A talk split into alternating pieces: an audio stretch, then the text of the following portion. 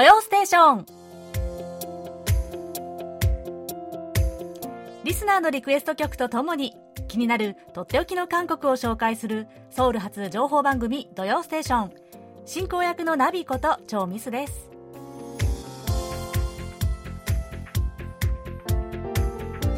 リスナーの皆さんこんにちは。アニャセヨいやー今週のソウルは寒かったです。ね週末に向かってはだいぶね緩んだんですけれどももう週半ばはマイナス10度ぐらいまで下がってましたね。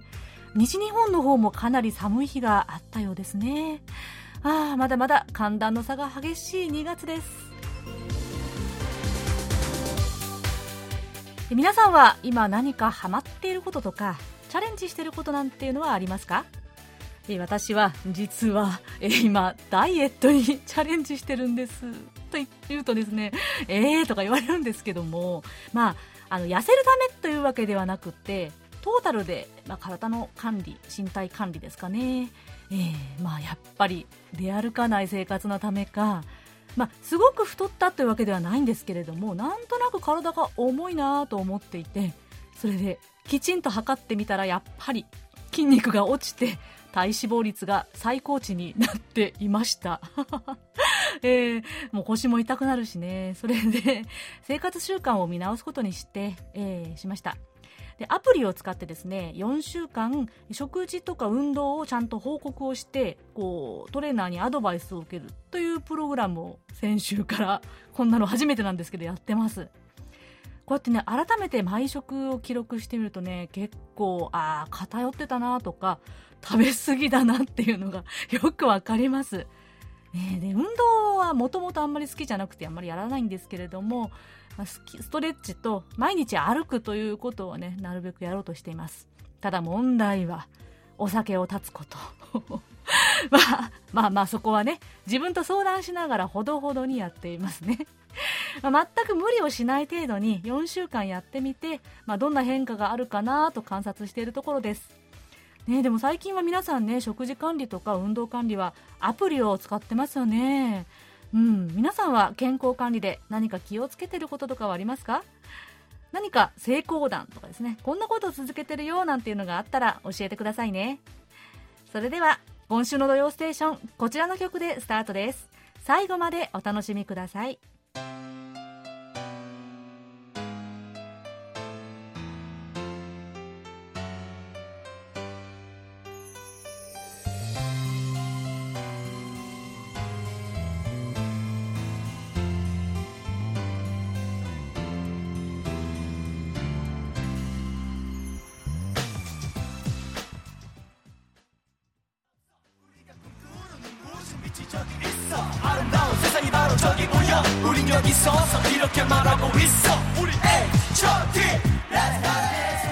お送りしたのは埼玉県の大野隆さんからのリクエストで90年代後半に大ブームを巻き起こした男性5人グループ HOT のピッホープでした。こちらは大野さんからの2月の懐かしの曲としてリクエストいただきました。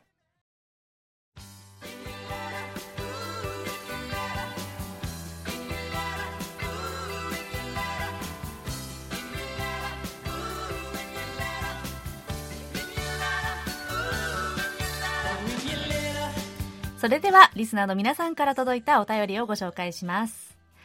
東京都の細谷正夫さん。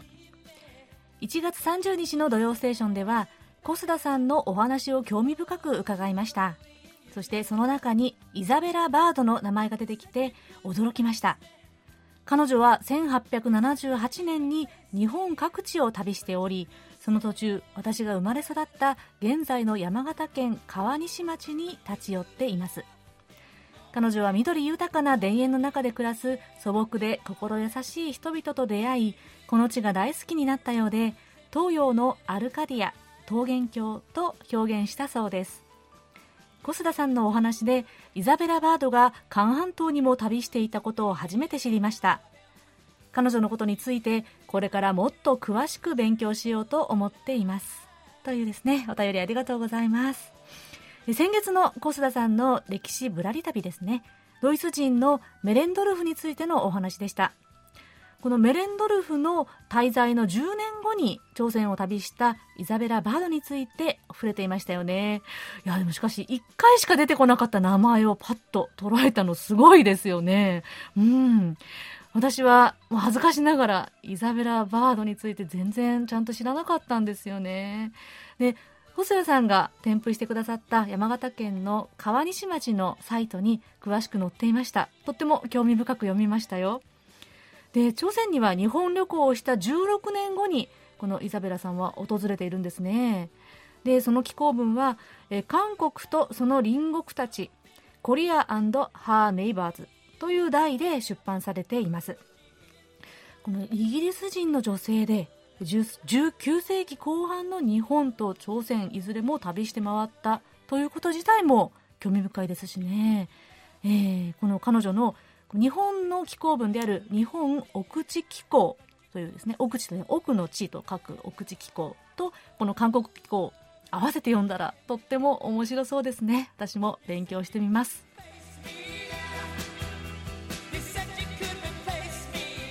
東京都の佐伯義則さん。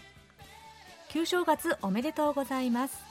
翌朝10時からの再放送を聞きました。韓国には年賀状の習慣があまりないとのこと。私たち家族も今シーズンから年賀状をやめようと思っていましたが今年の元日たくさんの年賀状が届いたのが嬉しかったので来シーズンは今まで通り年賀状を送ることにしました。KBS を聞いているとお年玉付き年賀はがきやカモメールの紹介がたくさんありますので、リスナーの方々は文通や郵便がお好きな方が多いのだなと感じます。というお便りです。佐伯さんありがとうございます。えー、年賀状、ね、やっぱりもらうと嬉しいですよね。だからなかなかやめるというタイミングが難しい。うん、わかります。ね、でもね、この年賀はがきっていうシステムは多分日本だけの独特な文化なんじゃないかなって思いますね。勝手な予想なんですけれども。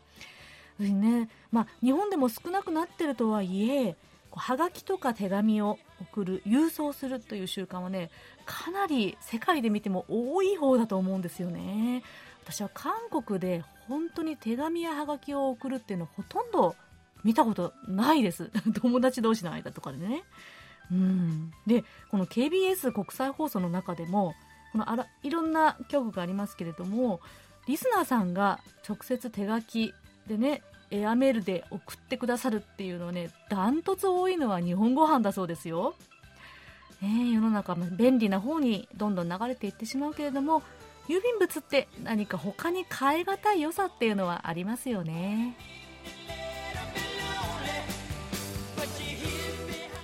村田智之さん。ラジオ17時からの放送は当地では良好です。この時間ウィークデーではなかなか聞くことができませんが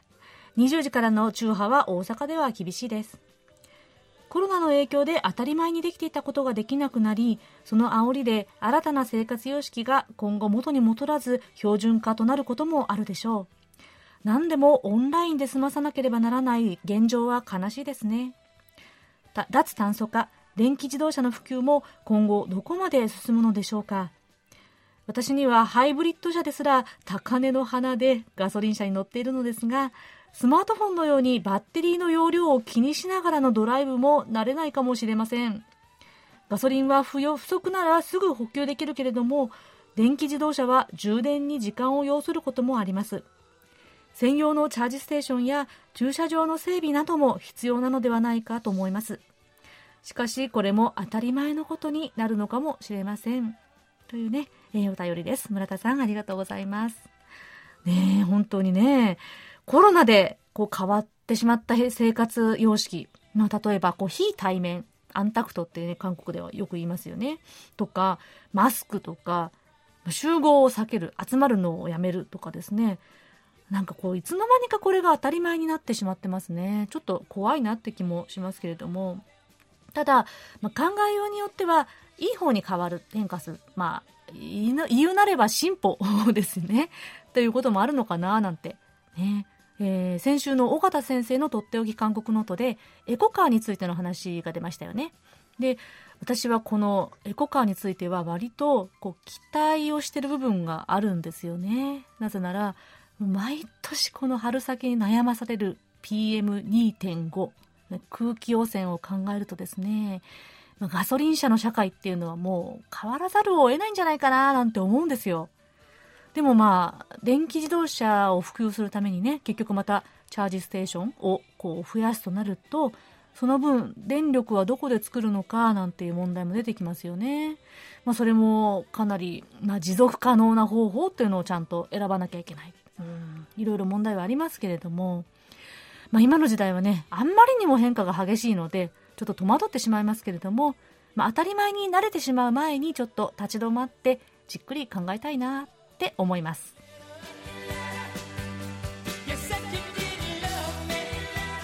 京都府の関正則さん。ナビさん毎週欠かさず聞いています。ありがとうございます。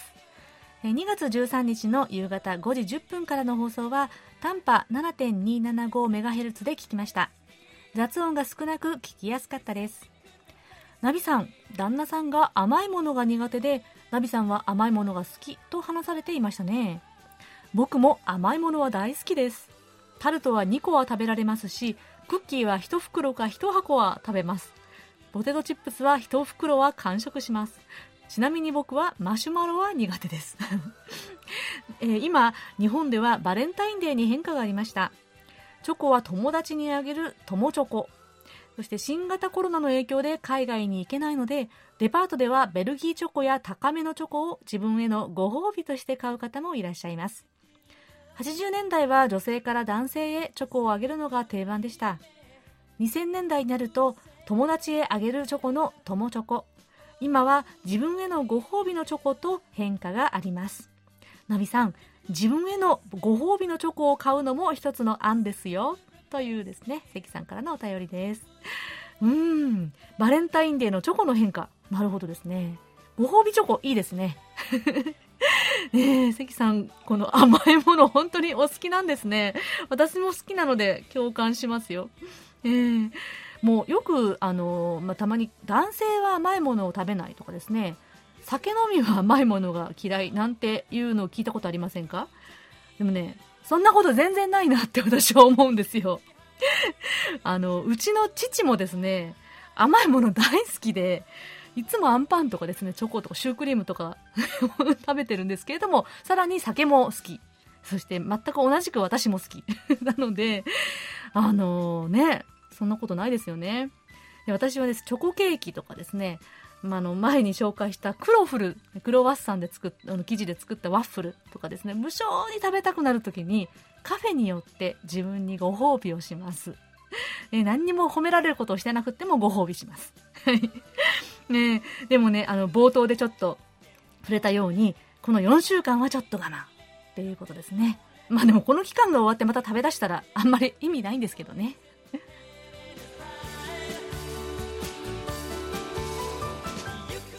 はい。さて来週は2月最後の週ですね。2月のお題、懐かしの曲。もし思いついたらまたぜひリクエストを送ってくださいね。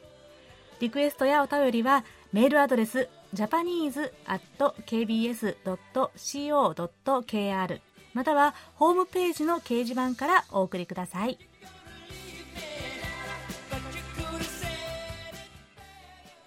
それではこちらのコーナー行きましょう。空耳ハングル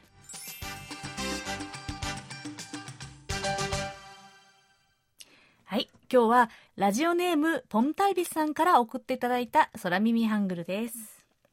えー、早速行きましょうね。韓国人の空くんと日本人のミミちゃんが繰り広げるトンチンカンな会話。早速ご紹介します。ある日、ミミちゃんが空くんと一緒に勉強するために空くんの家にやってきました。ところが最後の方で空くんがバテてきて休んでしまっています。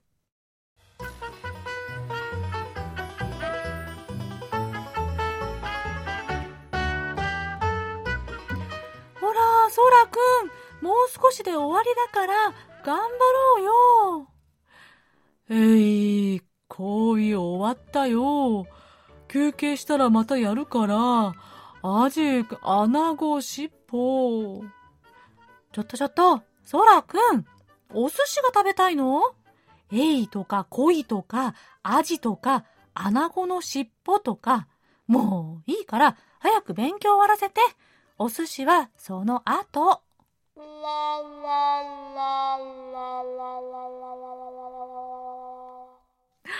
おー、素晴らしい。これは終作ですね。おー。かなり、えー、高度な 空耳がいくつも入っていますね。はい。まあ、お寿司にしてしまったのは実は私のアドリブだったんですけれども、よく考えてみたら、恋のお寿司はないですよね。失礼しました。はい。えー、一つずつ見ていきますと、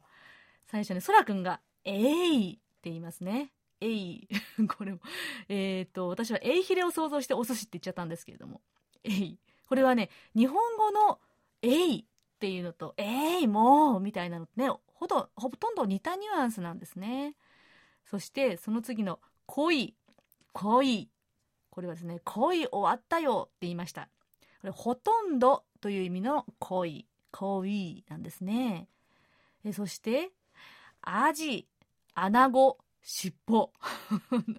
アジというのはまだです。そして、アナゴ、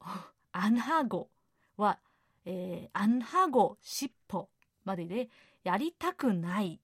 ハゴ尻尾はやりたいですよね。そこに否定のアンがついて、アンハゴ尻尾、アナゴ尻尾、やりたくない。つまり、ソラくんが言ったのは、えー、もうほとんど終わったよ。休憩したらやるから、またやるから、まだやりたくない。だったんですね。えー、アジ、アナゴ、尻尾、これがね、私は秀逸だと思ったんですよね。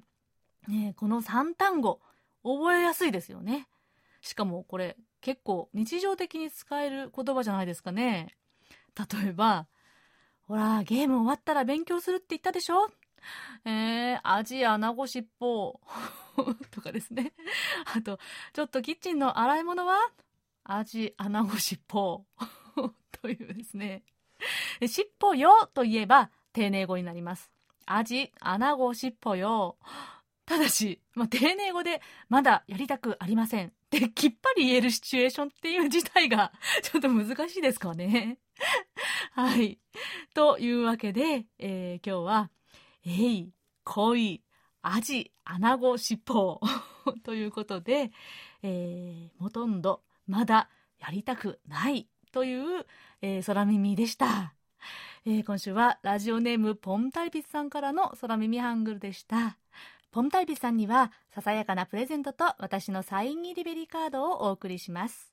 皆さん引き続き楽しい空耳ぜひぜひお送りくださいね。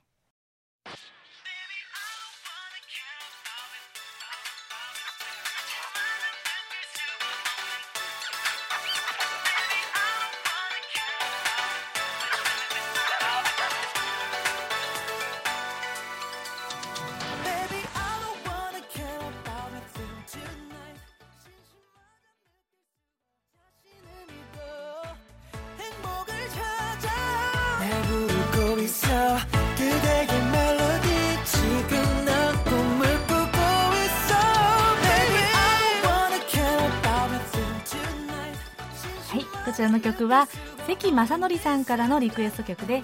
ラニーが2018年に発表した曲「TRUE でした。こちらはドラマ「私の ID はカンナム美人」の OST に収録されています。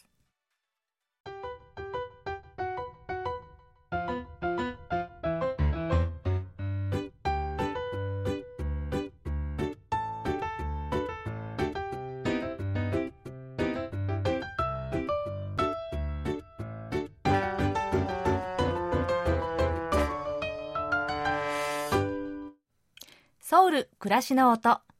このコーナーでは韓国の日々の暮らしの中で聞こえてくる様々な音や話、言葉、エピソードなどをお伝えしていきます。毎月第3週目は童謡や絵本をご紹介しています。今日は久々の童謡です。来週26日はチョンウォルテボルン、小正月です。旧暦1月15日で今年最初の満月が見られる日です。それにちなんで、え今日は満月にまつわる童謡をご紹介します。タイトルは、 달、 月。とってもシンプルで可愛い歌ですよ。では、早速聴いてみましょう。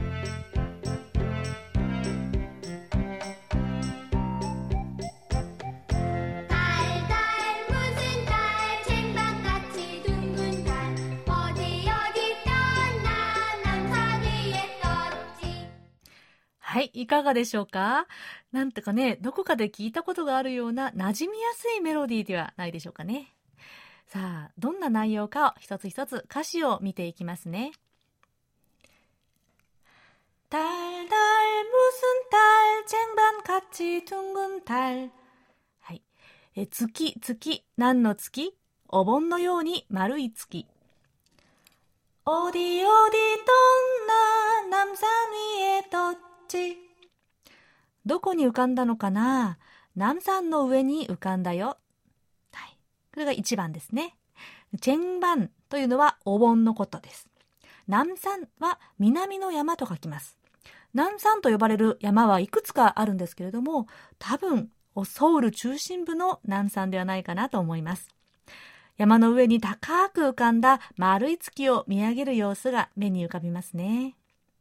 えそして2番。 달달 무슨 달 낮과 같이 밝은 달月月何の月昼のように明るい月어디어디비추나우리동네비추지どこを照らすのかな街を照らすよというね歌詞です、えー、伝統がまだ少なかった時代に暗い街を明るく照らしてくれる月 この様子が3番に続きます。달달무슨달거울같은보름달月月何の月鏡のような満月무엇무엇비추나우리얼굴비추지何を照らすのかな私たちの顔を照らすよ。はい。ポルンタル というのは満月ですね。鏡のようにみんなの顔を照らしてくれるっていうですね、嬉しそうに顔を見合わせている子供たちが思い浮かびます。きっと真っ暗な夜は少し怖い子供たちも満月が昇ってみんなの表情が見えるとほっと安心したのではないでしょうかね。そんな嬉しそうな様子が伝わってきます。では、そんな内容を思い返しながらもう一度聞いてみましょう。こ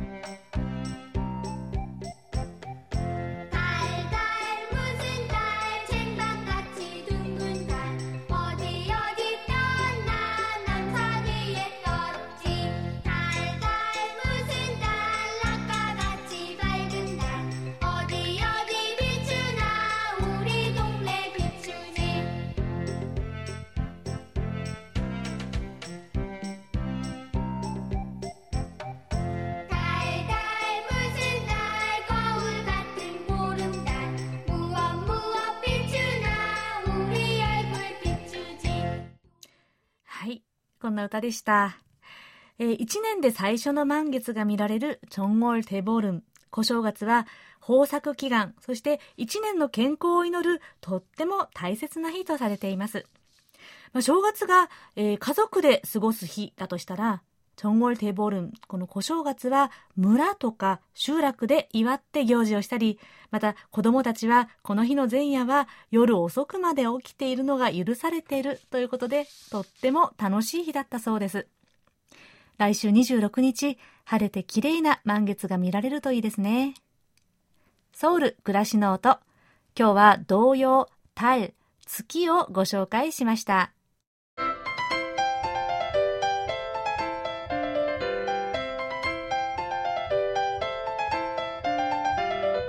とっておき韓国ノート。今さら聞けない韓国入門。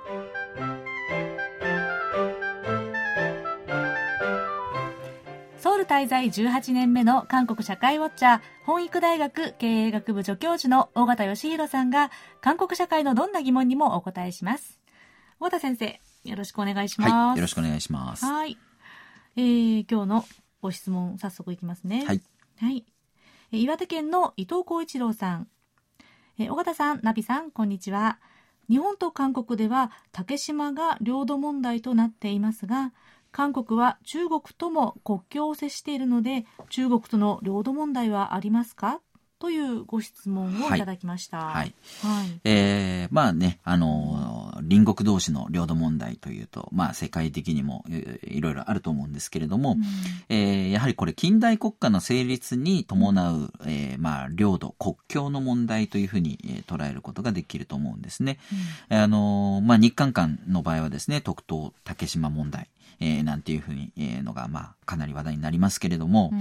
えー、これっていうのはですね、単に領土問題と見るよりもですね、この近代化の、うん、まあ、過程においてですね、はい、えー、植民地支配を、まあ、日本が韓半島をね、うん、えー、支配下に置こうとしていく、その過程において、うん、えー、その島をですね、うん、えー、日本の領土だというふうに、えー、主張するようになったという、その過程が、えー、問題だというふうな捉え方をするので、うん、歴史問題というふうに、はい、えー、いうのが、まあ、むしろ韓国では一般的なのかなと、ね、えー、思います。はい。はい。うん、で、あのー、まあ、韓半島の場合はですね、特に、まあ、南北問題も、えー、同じようにですね、この領土、南側あと北側のこの領土の問題とかっていうことよりも、うん、やはりこれも、えー、歴史的にですね、うん、えー、まあ、国家としてのアイデンティティですね、えー、どちらに正当性があるのか、という、こう、対立という意味で、えー、南北問題というのがあるように、えー、まあ、島の問題も領土の問題というふうに単純にこうね、うん、えー、どっちのものだっていうふうな主張のが対立しているというふうに見てしまうと、うん、まあ、ちょっと解決の糸口もなかなか、えー、見見つけづらいのかなと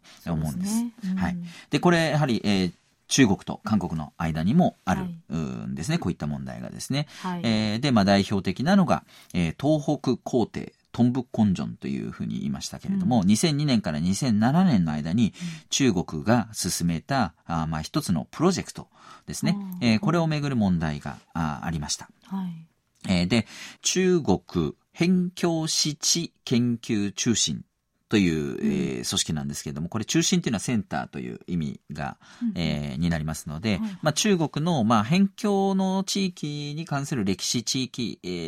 ー、まあ、研究をする、えー、ところという、まあ、名前ですよね。うん、これ中国社会科学院というですね、うん、まあ、研究を扱う、まあ、えー、国の組織なんですけども、その傘下に当たります。はい、で、このセンターと東北三省ですね、うん、えー、吉林省、遼寧省、黒竜江省ですか、うん、えー、この三省との、まあ、共同の国策研究プロジェクト、事業、ということになります。これがトンブッコンジョン東北皇帝というものなんですけれども、うん、えー、じゃあどういうものかというとですね、うん、えー、まあ、中国っていうのは多民族国家ですよね。うんえー、ですから、あの、まあ、その多民族をですね、どうやって中国という国として一つにまとめるかというのは常に課題なんですけれども、うん、えー、まあ、揺れる、こう、北東アジア情勢というのがあって、その、まあ、中でですね、国際秩序が、いろいろ、まあ、こう、揺れていくわけですけれども、そういった時にこの中国がどういうふうに自分の国をですね、 identify していく、アイデンティティをですね、確立していくかという、えー、まあそういったことが非常に重要なんですね。中国がどこまでが中国で、中国はどういう国かと。いうことを、まあ、常にこう課題として抱えていて、えー、進めているんですけれども、これに、えー、対してですね、あのまあ、韓国はですね、満州という地域、えー、ありますけれど、満州は、えー、まあ、漢民族の故郷で、えー、あって、で、古朝鮮、古朝村とか、プヨ、古具領、渤海、うん、えー、なんていうのが、えー、これ全部韓国史、韓国の歴史だというふうに、えー、くくってしまうとですね、はい、中国の立場からすると、この満州地域とか、うん、周辺のね、えー、地域が、が中国ではなくなってしまうと。で、これはその地域だけの問題じゃなくて、はい、えー、モンゴルだったり、ベトナム、ウイグル、チベット、うん、でそういった地域もですね、中国ではない地域として認識されるようになると困るっていうのが、えー、中国の立場なんですね。うん、えー、まあ、例えばモンゴルも中国の歴史として捉えたいんですけれども、うん、まあ、元というね、えー、まあ、中国の歴史がありますけれども、その、が中国の歴史ではなくて、モンゴルの歴史だというふうに捉えられたくないというのが中国の、今の中国の立場になるわけです。ベトナムなんかもですね、えー、清とか漢っていう時代に、えー、その、まあ、ベトナムのその地域がありましたけども、それもベトナムの歴史というふうに捉えられてしまうと、やはり、えー、不都合だと。うん、えー、ウイグル、チベットなんかもそうですよね。うん、えー、まあ、西の別、中国ではない地域というふうに理あの理解されることを非常に、えー、懸念していると。ですから、その火付け役になってほしくないというのが、まあ、韓国との間の、えー、歴史問題になってくるんですね。えー、で、中国のそういった国境地域の紛争の種になりかねない韓国との間の地域の問題を中国史として再認識する、まあ、認識を確立するというのが、東北地域のプロジェクトという意味で東北工程という、うん、えー、2002年から7年に、えー、まあ、進められた事業なんですね。はい。で、えー、まあ、韓国と中国のこの、えー、国境問題というふうに言えるんですけど、これ、まあ、今お話ししたように歴史認識の問題になってくると。はい。で、これもう少し具体的に見るとですね、あの、ペクトゥ山と、えー、白頭山ですね。白い頭の山とありますけれども、うん、えー、こう、ペクトゥ山定海碑という、こう、碑があるんですね。うん、それをめぐって、こう、論争がありまして、うん、えー、その碑がですね、うん、えー、あった位置、あるいはその碑のに書かれている文言、うん、えー、これの解釈によってですね、その中国と韓国の間の国境がどこに、えー、定められるか、定められてきたか、ということが変わってくるんですね。えーえー、まあ、その解釈によって感動と言いますけど、間の島と書いて感動というね、うん、えー、関東ですね。うん、えー、トゥマンガンえー、という川があって、その、それより北の地域に当たるんですけども、うん、その関東という地域を、えー、まあ、韓国の領土と見るか、うん、えー、中国の領土と見るかということによって、やはりその国境線が変わってくる。えー、中国の、えー、歴史がえー、解釈が変わってくるということになって、その日のをめぐって解釈と、その日が移動したんだとか、移されたんだと、過去はちここにあったわけじゃないんだとか、いろいろこう議論がずっとあったものについて、えー、いろんな研究を進めて、まあ、中国の言い分に、えー、有利な研究がかなり進められたと。いうのがあります。で、えー、まあその中国との境っていうのは北韓に、えー、当たる地域ですよね。で、そのペクトゥ山という山はですね、まあ韓国、まあ北にとってもそうですけども、漢民族の聖地とされる山になるわけですけれども、この山は、えー、中国側にもまたがってるんですね。えー、で、中国ではこれをですね、えー、チャンベク山文化と。長白山ですかね、長い白い山といってですね、うん、このペクトゥ山山をの文化をですね、うん、えー、自分たちなりのこう文化としてですね、解釈をして、うん、ここは満州族の文化を尊重しつつ、中華文化に取り込むという、こう、えー、いう、まあ、意図があってですね、うん、その満州族の文化が、は、えー、まあ、素晴らしいものがあったんだと。えー、で、これは中国の文化の一つなんだというふうな解釈をして、そのペクトゥ山の周辺の観光、文化産業を活性化させるっていうことをやってるんですね。で、まあ、韓国が直接的にその地域に今行ける状況ではないので、まあ、中国にこう主導権を握られているという、そういう部分もあります。うん。うんで、こういった、うん、あの、地域、えー、領土の以外にも、アリランとかね、うん、ハングル、うん、これもですね、中国には朝鮮族と言われる、あの、まあ、韓半島にルーツを持った方たちがいるわけですけども、うん、えー、その方たちも、いわゆる中国人なわけですね。うん。うん、ですから中国の少数民族としての文化としてアリランハングルも中国の一つの文化だと。いうような言い方をして、えー、まあ、主張をしていると。世界に向けて発信をしていこうということがあって、韓国はそれについてかなりですね、えー、異議申し立てをするというのがありました。はい。これ最近の話ですか、ね、最近もあります。はい。最近そのなんか、えー、文化遺産にですね、中国はアリランを登録するんだとかっていうことでですね、それは違うでしょうというので、えー、一時期話題になったりもしてました。はい。えー、で、韓国としてはやはりこう、政府レベルでもきちっと対応しなきゃいけないというのが、えー、かなり、えー、まあ、ありまして、うん、えー、2005年にですね、東北アジア歴史財団という、トンブガー翼佐ジ団というですね、はい、えー、財団を作りました。はい、で、ここは歴史問題、えー、領土問題を解決するために韓国の主張を立証していくと。うんえー、そして、まあ、英語の文献とかですね、えー、まあ、世界に発信していくと。そういったことも掲げられて、えー、できた財団なんですけれども、そして、えー、歴史研究者たちをですね、たくさん集めて、うん、えー、プロジェクトとかにお金もたくさんつけてということをやり、えー、やるようにしたんですけれども、はい、実際はですね、あの、国がお金を出してるんですけれども、うん、あの、まあ、研究者たち当然、えー、研究者として、学者としての良心がありますから、うんうん、えー、中立公正な研究を進めるわけです。うん、そうするとですね、必ずしも政府の見解と100%一致しない部分も出てくるんですね。うんうん、えー、実際出てきてます、うん、それで、この財団は国のお金を出しているのに意味がないんじゃないかということで、えー、批判も受けたり、えー、してるんですね。だから、あのー、まあ、国が率先してこう作った財団であるんですけれども、必ずしもそれが韓国政府の代弁者になっているかっていうと、そうではないという部分もあります。えー、まあ、いずれもしてにしてもですね、この、まあ、植民地の歴史が絡んでくる問題なんですね、これっていうのは。あの、日本との間の問題も当然そうですけれども、中国のとの間のこの東北皇帝の問題も、えー、同様にですね、えー、1909年に満州及び関東に関する日清協約と、いうものがあって、うん、日本がですねすでに大韓帝国の外交権を奪った状態にあった時になされた約束なんですね。はい、で、この、まあ、韓半島、韓国の領土に関わる問題にもかかわらず、日本と中国、清との間で、うん、えー、国境問題を妥結したということがあるんですね。で、これをもとに中国は、まあ、主張している部分がありまして、韓国からするとですね、えー、外交権を日本に奪われたもとでなされた国まあ、国境線のですね約束事を中国側が一方的に主張するのにはやはり納得がいかないと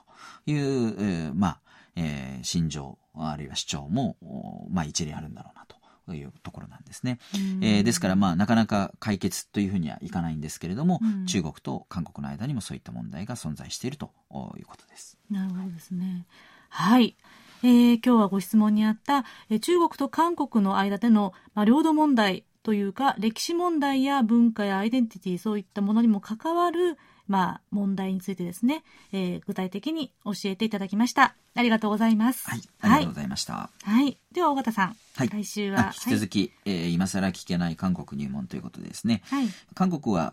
あの、まあ、特に学校なんですけれども、えー、2月末で年度終わり、3月から学期始まり。っていうことなので、そうですね。はい、うん、あの来週年度末という気持ちです。私は。じゃあすごくお忙しいんですね、はい、今。世の中はそうでもないんですけどね。12月がまあ年末なので、学校関係者は、えあ新しい学期が始まるという、えー、時期に差し掛かってます。なるほどですね。はい、えー、ですので、えー、ですのでというかあんまりつながらないんですけれども、えー、お便りお待ちしておりますので引き続き、えー、いただければ、えー、頑張ってお答えしたいと思います。はい。はいとっておき韓国ノート、今更聞けない韓国入門宛てに皆さんどうぞお気軽にご質問をお寄せください。質問が採用された方には、尾形さんのサイン入りベリカードとささやかな記念品をお送りします。今週はご質問を送ってくださいました岩手県の伊藤浩一郎さんにお送りします。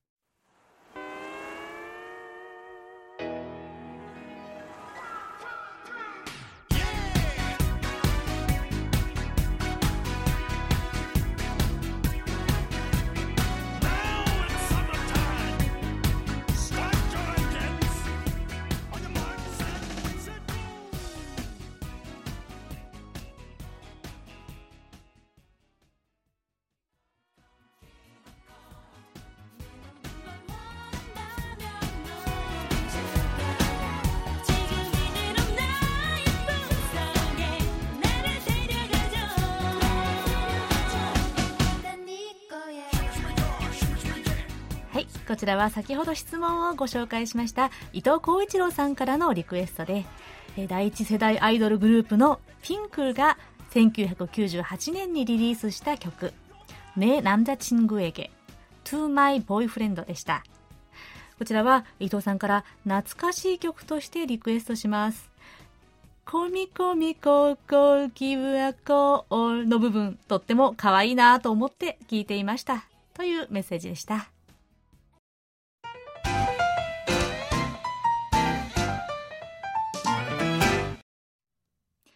それでは今月のおすすめクッキングをご紹介します。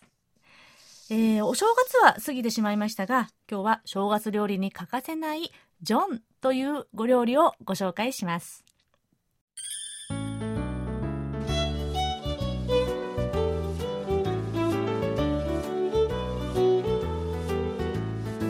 お正月は過ぎてしまいましたが、今日は正月料理に欠かせないジョンという料理をご紹介します。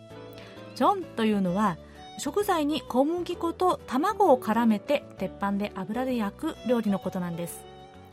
いろんな種類のジョンがあるんですけれども今日は牡蠣海産物の牡蠣のジョンクルジョンの作り方をご紹介します。まずは材料です。え牡蠣中ぶりのものを10個卵1個小麦粉大さじ3塩少々サラダ油大さじ1そしてタレヤンニョンジャンですね。醤油大さじ3ごま大さじ1刻みネギ大さじ1唐辛子の粉大さじ2分の1オリゴ糖大さじ2分の1すりおろしたにんにく小さじ1です。では作り方です。まず牡蠣を下処理しましょう。分量外の塩小さじ1片栗粉小さじ1を牡蠣にまぶして、え軽くこう手で、え混ぜて水で優しく洗い流します。そして何度もこう水を入れ替えて、えきれいになるまで繰り返して汚れをしっかり取ります。そして、え平たいバットに小麦粉を敷いて、え牡蠣に薄くまぶします。えその次にこう塩を入れて溶いた卵液を一つ一つ牡蠣に絡ませます。そして油を引いて熱したフライパンで両面を牡蠣の両面をこんがり焼きます。これはですね焦げ目がつかないように弱火でじっくりと焼くのがポイント。でサラダ油の代わりにごま油で焼くとさらに香りが香ばしくなりますよ。そしてタレを用意しましょう。先ほど言ったヤンニョンジャンの材料。え醤油、ごま、刻みネギ、唐辛子の粉、オリゴ糖、すりおろしにんにく、これを全部入れて混ぜておきます。えごまはすりごまでもいいですよ。以上で出来上がりですね。えー、食べるときにこの牡蠣、えー、牡蠣のジョンをタレヤンニョンジャンにつけて、えー、ちょいちょいとつけて食べると美味しいです。これはですね、熱々のうちに食べても美味しいですし、冷めても結構美味しいんです。えー、冷蔵庫で数日はえー、保管できますね。で、ジョンというのはこの他に、えー、白身魚とか牛肉、えー、エビ、ズッキーニ、シシトウなどで、えー、色とりどりに作りますね。で、この作り方はほとんど、まあ、小麦粉と卵をつけて油で焼くというのは同じです。これをですね、この材料を、えー、もう大量に用意しておいて、えー、朝から鉄板で次々とジョンを焼く、焼き上げていくというのが、えー、お正月とか中足の明星の定番の風景でもあります。えー、牡蠣のジョンだけでも結構立派なおかずになりますので、ぜひぜひ試してみてくださいね。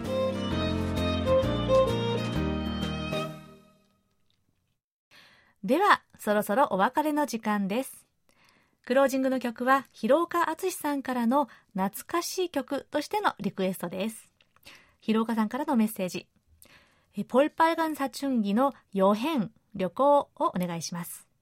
旅行が懐かしいなんて悲しいけれど、これが現実とのことです。もう本当にそうですね。ああ、自由に旅行できた日々がまるで遠い昔のようです。